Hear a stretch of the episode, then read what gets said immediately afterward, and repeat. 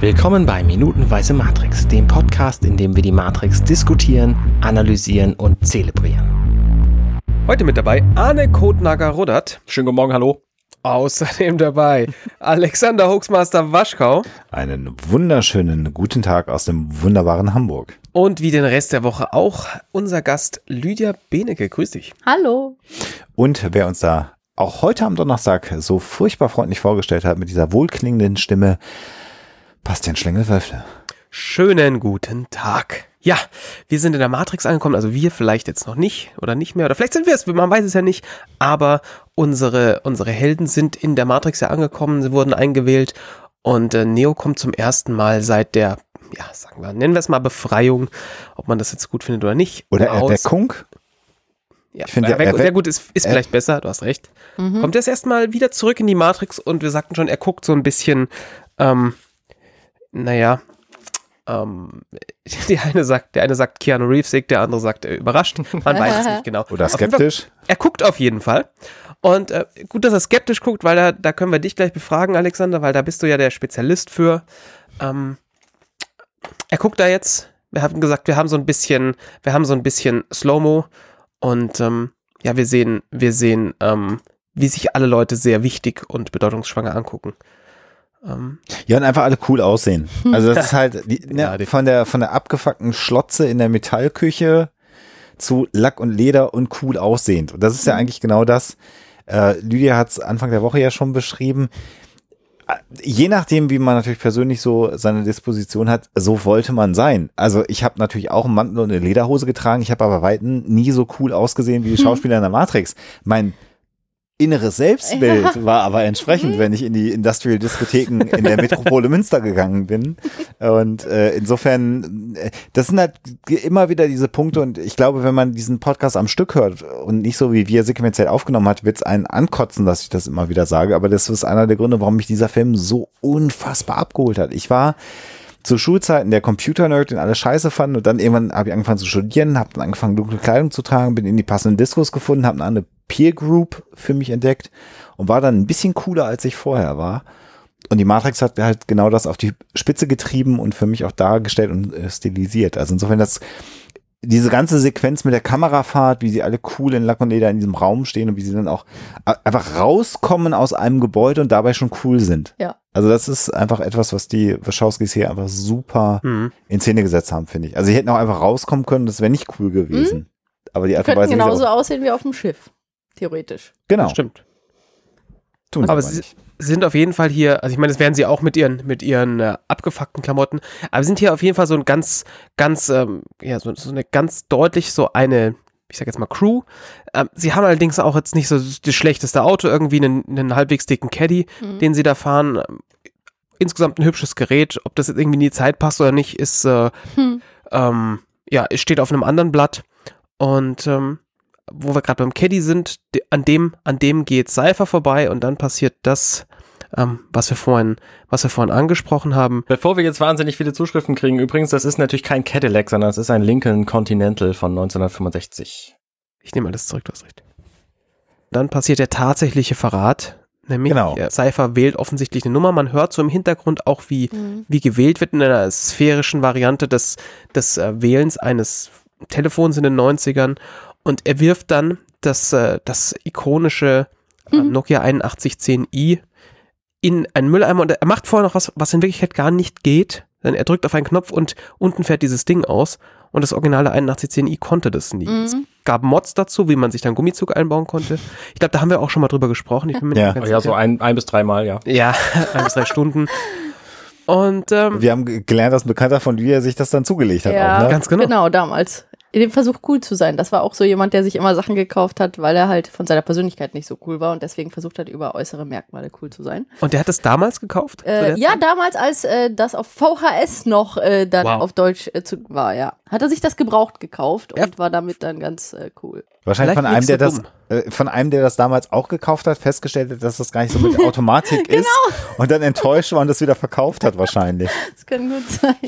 Ich habe mir ja, ich hatte mir tatsächlich überlegt, einfach aus Phantom-Gründen das, äh, das Ding mir auch so zuzulegen, weil so, so ein, zwei so Retro-Sachen hat man dann halt irgendwie zu Hause, mit denen man halt irgendwas verbindet. Und das wäre halt so ein ähnliches Teil gewesen. Aber je nachdem, wie viel Glück man hat, bezahlt man halt irgendwie bis zu 150 Tacken für dieses Telefon. Oh Gott. Und das ist einfach zu viel. Also, Ja. wenn man sehr viel Glück hat, kriegt man es mal für 20 Euro. Ich habe schon eins gesehen, das irgendwie 3,50 kostet.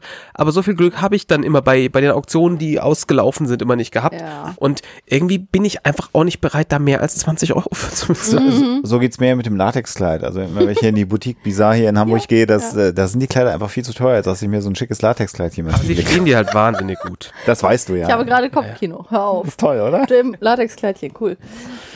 Okay. Aber interessanterweise versuchen also auch die Matrix-Leute hier etwas in der Matrix zu haben, was sie eben in ihrer Realität nicht haben. Sowohl die Coolness übers Auto als auch über die Klamotten. Und das äh, ist ja genau das Problem, dass die Bedürfnisse, die sie haben, erkennt man in der Matrix. Und die Bedürfnisse sind eben frustriert durch die eigentliche Realität, würde ich mal behaupten. Mhm. Mich wundert, dass es da nicht mehr Verräter gibt. Da gibt es dann wieder soziale Prozesse und so weiter, aber ähm, Wir wissen ja nicht, wie viele Verräter es gibt, ne? ja gut.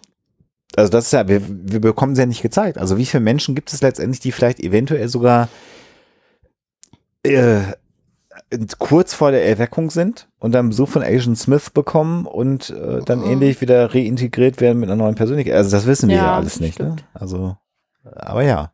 Aber das ist der Kontrast, der, glaube ich, hier gar nicht tiefer beleuchtet wird, Mhm. aber wenn man drüber nachdenkt, eigentlich genau der Punkt ist. Also sie sehen halt nicht abgefuckt aus und eigentlich Mhm. wollen sie alle gar nicht abgefuckt sein, sondern Mhm. eigentlich wollen sie cool sein. Ja. Ah, wie in der Pubertät damals. Mhm. So, und jetzt äh, ist ja auch endlich der Verrat, über den ich Anfang der Woche nicht reden durfte, weil Arne mir das verboten hat. Hier findet er statt. Definitiv. Mhm. Und ich gucke gerade hier so in diesen Mülleimer hinein, was da so drin ist. Also wir sehen hier so eine China-Food-Packung, eine klassische, mehrere sogar. Mhm. Viel Fastfood-Kram. Ja. Mhm. Und ein paar Zeitungen. Dose Bier irgendwie. Ein elektrisches, so eine Aufputzdose. Also Mhm. wirklich viel Zeug. Da. Leider, leider nichts Spannendes in der Zeitung. Ich habe mir das ein bisschen genauer angeguckt. Man hätte jetzt bei auf in so einem Wachowski ähm, Kaliber schon irgendwie erwartet, dass da noch irgendwie irgendwas Lustiges drin ist, aber es ist leider lame. Tja. Und dann sehen wir eine sehr, sehr gut gemachte Rückprojektion, ne? Hm.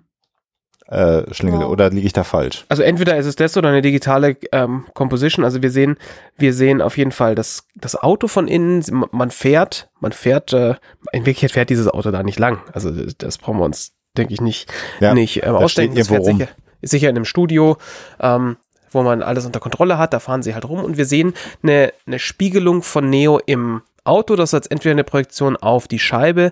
Wahrscheinlich ist es aber tatsächlich in Post gemacht, weil wir in der Lage sein wollen, natürlich, wenn er sich wegdreht, das Timing richtig zu haben. Weil wir haben einmal ja den Shot von vorne von, von äh, Keanu Reeves Gesicht und jetzt dreht er sich weg und parallel dazu muss sich die Spiegelung natürlich auch wegdrehen. Das heißt, wir haben halt zwei Shots, die das, die, ja, die halt identisch sind, aus zwei verschiedenen Perspektiven gedreht. Vielleicht, ähm, ja, doch wahrscheinlich zwei einzelne Shots, die da gedreht wurden. Und jetzt müssen die, muss das Timing halt st- stimmen. Und von daher ist es da Das einfacher, digital gemacht. digital da reinzusetzen, weil es relativ gut geht. Also die, die, äh, die Teile sind, sind auch voneinander getrennt. Das außerhalb vom, von, äh, von dem Auto wird ein, wird ein Greenscreen stehen. Ja. Und dann ist auch der ganze Hintergrund in Unschärfe da reingesetzt. Und die Kanten sind relativ definiert. Also das geht, glaube ich, alles ganz gut. Wir sehen tatsächlich auch ein bisschen, dass es ein Greenscreen ist. Wir haben das, das alte Matrix Greenscreen Problem ein bisschen. Als er auf seinen Noodle Place zeigt, ist die Hand da ein bisschen komisch. Also da, da sieht äh, King, King so ein bisschen in der, in der äh, tiefen Unschärfe. Ah, ja. Ist ein bisschen schwierig. Ähm, das, kann, das kann mal so ein bisschen nach hinten losgehen. Da sieht man so ein kleines bisschen, wenn man genau drauf achtet. Ist völlig okay. Im Vergleich zu der, zu der Trinity-Flugszene ist das ganz, ganz, ganz hohes äh, technisches Kino, das hier passiert. Und es ist halt eine, eine halbe Sekunde oder eine Sekunde und eigentlich bist du ja typischerweise in den Augen der Schauspieler Mhm. Ja, auch genau. unterwegs als Das Zuschauer. ist nicht so wild. Ah, Also insofern- ja, ja. Ich habe übrigens für die Theorie, dass das eine separate, ähm, da reingeschnittene Filmsequenz ist, also seine Spiegelung im Fenster, habe ich tatsächlich einen Beweis gefunden. Ah, Denn in dem Moment, wo er sich, ähm, also er guckt ja nach draußen, dann guckt er wieder, dann guckt er ins Auto rein und in dem Moment, wo er sich von Morpheus weg wieder nach draußen dreht, ähm, da ist die, die echte Spiegelung, nämlich oberhalb des Fensters, äh, nicht synchron mit der im Fenster. Mhm. aha. So, also Ich lasse das nochmal gerade laufen. Nee, das nickt siehst du nur, wenn du tatsächlich, ähm, Hm. Also die, die, er, seine Spiegelung im Fenster dreht sich in einen Tick Ja, zu spät. ja, ja, ich habe es gerade die Stelle gefunden, ja. Okay. Ja. Aber das ist schon nitpicky, natürlich. was Genau. wir da Aber- Das ist schon sehr nit, nitpicky. Ähm, wo wir aber gerade schon beim Picken sind. Er behauptet ja, dass er diesen Ort kennt und dass er da schon mal Nudeln gegessen hat und so. Mhm. Und da stellt sich mir eine ganz andere Frage. Warum ausgerechnet ist das Orakel in genau derselben Stadt, wo Neo auch ist? Ähm, Gibt es vielleicht alle in New York ausschließlich leben, weil nur New York diese die eine einzig Stadt? coole Stadt ist. Gotham Nee, City ist es, ist ist es vielleicht nicht die einzig coole, sondern die einzige Stadt in der Matrix? Ach so. Ich dachte immer, alle Filme, die irgendwie cool sein wollen, spielen in New York. Und das sei die Erklärung. Also ich meine, die Theorie ist gar nicht so blöd, glaube ich, weil die Menschen in New York, die sind halt alle sehr eng, auf einem sehr engen Raum. Vielleicht gibt's einfach da 50 verschiedene Varianten von. Alles die Matrix und alles wir New haben, York. wir haben ja da schon öfter darüber philosophiert. Ist die Welt der Matrix eine große Stadt, Hm. die an New York angelehnt ist, zumindest in jedem Fall. Also gedreht ist es ja in Australien, äh, wenn man Ja. sich damit beschäftigt, aber also ist quasi die gesamte Matrix-Welt eine große Metropole, in der die verbleibenden Batterien alle rumlaufen? Mhm. Oder gibt es halt auch Batterien, die irgendwo im mittleren Westen Weizen anbauen innerhalb der Matrix? Das wissen wir halt nicht. Also da, darauf spielt Arne gerade an. Ja. Also da haben wir schon öfter darüber diskutiert. Mhm. Äh, ist es so, dass wir eine gesamte Welt haben, die simuliert ist? Ja. Mit, mit Rural Areas und City Areas? Oder besteht die ganze Matrix nur aus der einen Stadt? Das ist die, halt die, die spannende Frage, die hier wieder aufkommt. Äh, dass das Orakel Mhm. in der gleichen Stadt wohnt wie, wie Neo, würde ja eher erklären, dass es eher eine große Stadt ist, ne? Ja. Also es ist ja nicht nur die gleiche Stadt, sondern er fährt ja tatsächlich an dem Ort vorbei, wo er gegessen hat. Also ja, okay. Ne, ich meine, wenn ich irgendwo durch Hamburg fahre, ist die Wahrscheinlichkeit, dass ich den Ort kenne und da schon, schon häufig gegessen habe, nicht so wahnsinnig hoch. Nee. Das liegt aber auch daran, dass du nicht vor die Tür kommst. Das muss man auch mal Das ist richtig. Ich esse auch nie auswärts, aber Das ist theoretisch- genau der Punkt. Und ich meine, das, das, was, was wir hier sehen, ist der typische Amerikaner. Und der ist natürlich in einer Tour auswärts, weil die nicht in der Lage sind zu kochen oder nicht wissen, wie man Herd bedient. Von daher, ähm, Ich bin ein Amerikaner. oh. vielleicht, vielleicht. Ähm, also von daher ist das, denke ich, ist das, denke ich, tatsächlich ein bisschen legit. Wenn wir jetzt äh, ganz weit vorspringen, Mhm. ähm, Wollen wir aber nicht.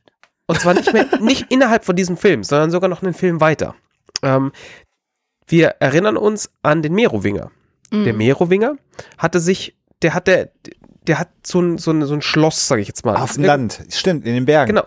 Und das ist am Arsch der Welt, Oh dieses ja. Ding. Und das ist vermutlich irgendwie am Rand der tatsächlichen Welt. Weil warum sollte er es näher ranmachen? Ja. Weil das soll ganz weit weg sein. ja. Und Neo muss zurückfliegen von diesem Schloss.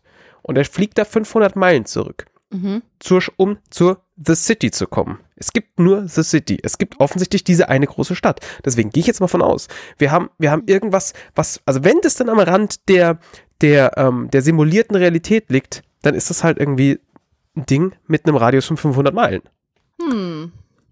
Also wie das klassische Computerspiel, was so Genau. die Hauptlocation hat und dann mit ein bisschen drumrum und das macht das aber auch. Okay.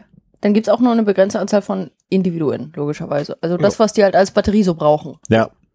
Okay. Die Spielwelt ist genauso groß wie die Anzahl der Spieler, die daran rumlaufen. Aber jetzt stell dir mal vor, was das über Generationen für ein äh, genetisches Problem gibt. Weil, äh, du weißt ja, ne, so das Inselproblem, wenn die sich über Jahrhunderte dann immer nur in ihrer kleinen äh, Genpopulation, naja, weiß ja, man das jetzt Thema nicht. hatten wir schon. Also wir so. wissen ja gar nicht, ob das sowieso hier nicht. Also Ja. ich meine, wir haben das ja schon besprochen hier vor Genau. dieser Woche. Äh, Also in Sie könnten ja dieser eine bestimmte Anzahl X von Personen immer wieder klonen. Das wäre ja auch eine denkbare Klon, Variante. ja, weil ich wollte sagen, wenn sie denn wirklich die genetischen Eltern auch zu den Matrix-psychologischen Eltern machten, dann äh, ja, müssten sie halt irgendwann mal gucken, wie es weitergeht. Aber gut.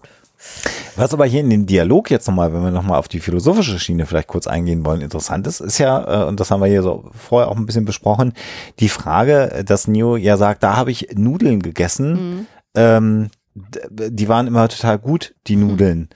Und äh, das wird ja unter der Konnotation letztendlich geäußert, dass das eigentlich ja nicht stattgefunden hat. Ja. Aber eigentlich hat es ja stattgefunden, Genau. weil sonst hätte er nicht die Erinnerung daran. Und es wird ja sogar ein bisschen philosophisch aufgegriffen, dadurch, dass äh, Trinity sagt, ähm, die Matrix kann dir nicht sagen, wer du bist, Mhm. was aber Quatsch ist, weil wir wissen aus der Psychologie, dass die Erfahrung, Den Menschen prägt. Deswegen ist alle Erfahrung, die er gemacht hat, für seine Persönlichkeit real. unabhängig davon, ob er real physikalischen Nudeln, Sinne. im physikalischen Ja. Sinne Nudeln seinen Mund passiert haben und in seinen Verdauungstrakt Genau, gekommen sind. neurologisch hat er das erlebt. Und das hat einen prägenden Einfluss auf seine Persönlichkeitsstruktur Ja. hinterlassen. Man kann sogar nicht behaupten, dass das alles nicht real ist. Denn es ist real in Bezug auf seine Persönlichkeit, auf sein neurologisches System. Hm. Tja.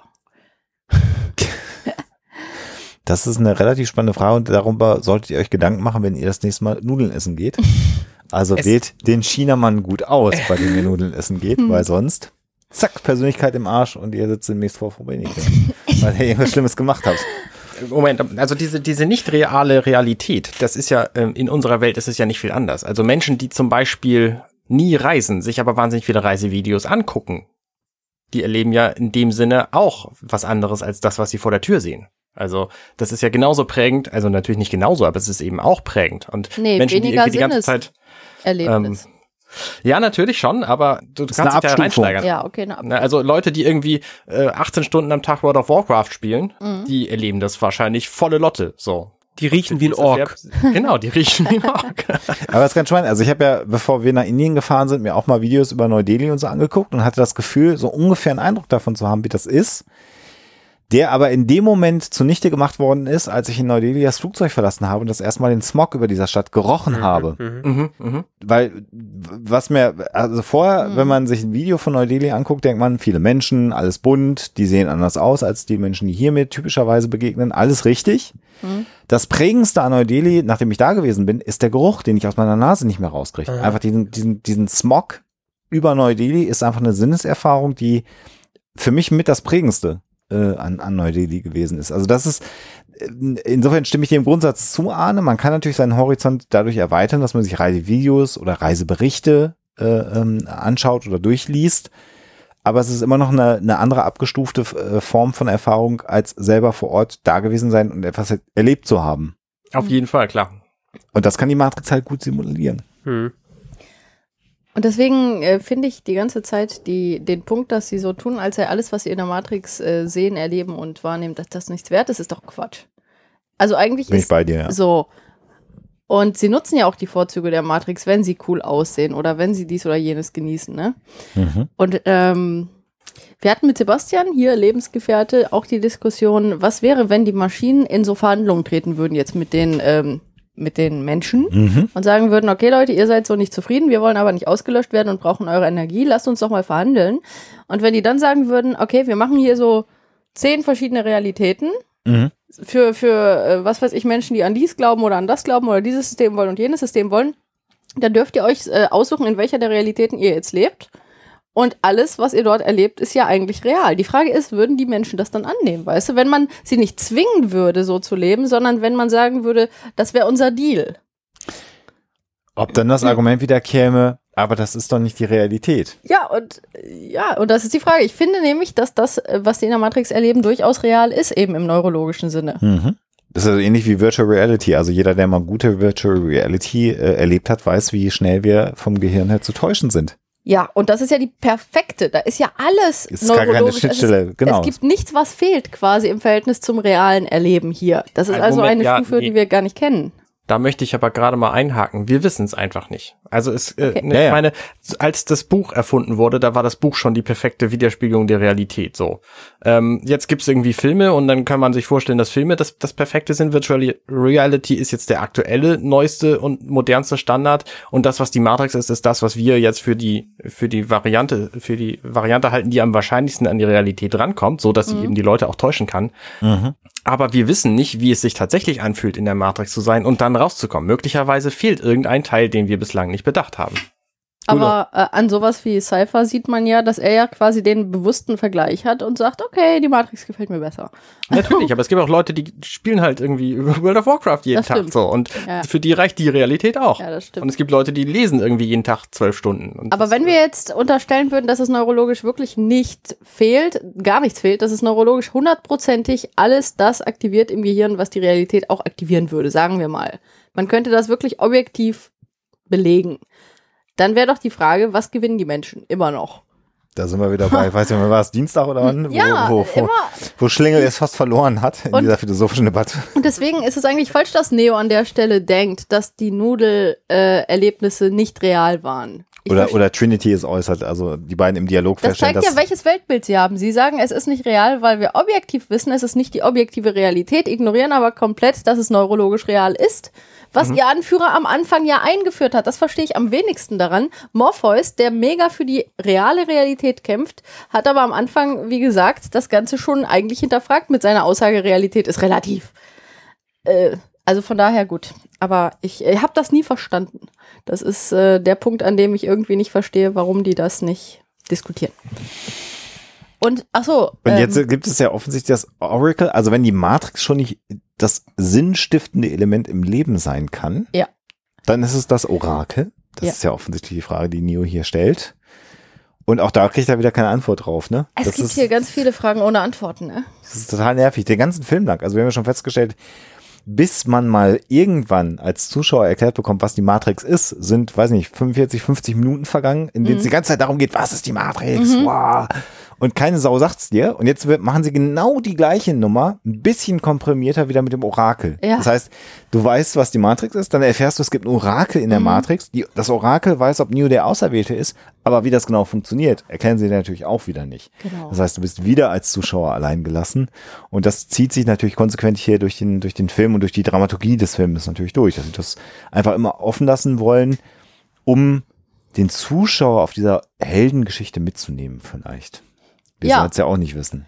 Genau. Das ist ja genau die Idee dahinter. Und beim Orakel gibt es auch ein paar Punkte, die mich etwas nerven, aber ich glaube, dazu kommen wir noch, oder? Können wir wahrscheinlich morgen sogar besprechen. Sehr und die schön. Frage, ob Trinity beim Orakel gewesen ist, die Neo ihr stellt, das Doch, die wird wir am morgen. Ende, genau. Das ja. werden wir morgen erfahren wahrscheinlich, ne?